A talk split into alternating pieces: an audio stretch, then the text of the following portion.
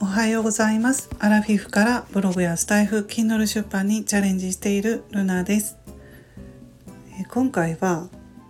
お店選びとかあと例えばお医者さん選ぶ時とかってまああのその方の経歴だったり実績だったりも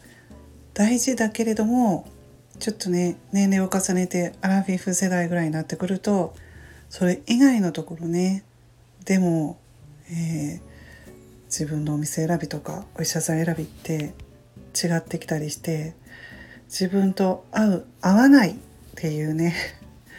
うん、そういうふうに考えるようになってきたっていうお話をしたいと思うんですけれども、うん、ちょっとね 分かりにくいかもしれないですね今言った感じすいません。えー、どういうことかというと、まあ、例を出すとですね、まあ、美容師さんでもそうなんですけど私がずっと最近行ってる美容師さんはあのすごくうん何て言うのかな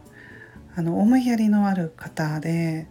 すごくお客さん思いでもう性格がなんかいいっていうのが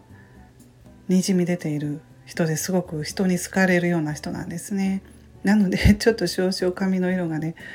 いつも明るく仕上がってしまうんですけどそういうところは我慢できるっていうのを言ったらいいんですか？うん、でまあ技術はね上手なんですよ。髪は髪型はね綺麗に仕上げてくれるんですけれども、まあ、そういう技術とかそういうのも大事だけれどもやっぱりその人の人柄ずっとやっぱり話したりするわけじゃないですか。2時間とか3時間とかカラーしたりねカットしたりしてるとあのその雰囲気とかねお店のそこにいる居心地とかそういうのをやっぱり自分は優先したりし,、うん、しますし若い時はねそんなことあんまり思わなかったんですけどあとまあ歯医者さんだったりすると歯医者さんもその技術とかも大事ですよ。やっぱりあんまりね あの痛い思いするの嫌だから。でもまあ多少ねうん。まあ私の場合はその技術面よりもまあ、家から近いところで探して、うん。えー、融通が利くところですね。何時からいいですかって言った時にパッと「今日何時から行けますよ」って言ってくれるところ。で、まあ、予約のキャンセルね用事が急に入ることもあるのでそういった時に電話するとすごく対応よく「あ大丈夫ですよ」みたいなうん、あの全然変えてもらってもいいですよって言ってくれるようなところ。で、まあ、先生も優しいところで話していても話が合う人とかそういうことを思いますよね。どんどんどんどん年齢重ねたらそんなことないでしょうか。若い時はそこまでね思わなかったんですけれどもうんだからちょっと何が言いたいかと言いますとその、えー実績とか経歴とかも大事だなっていうのはありますけれども、うん、でも実際お客さんとしてね行った時にそれだけではダメっていうか他のところ結構大きいなと思って見ているところが合う合わないってありますよね私はここの歯医者さんがいいけど友達に言ったらいや私はあのルナさんの言っている歯医者は苦手で違うところとかそういう感じで好き好きがあるってことですね。うん、そういうことなんですよね。だからうんやっぱり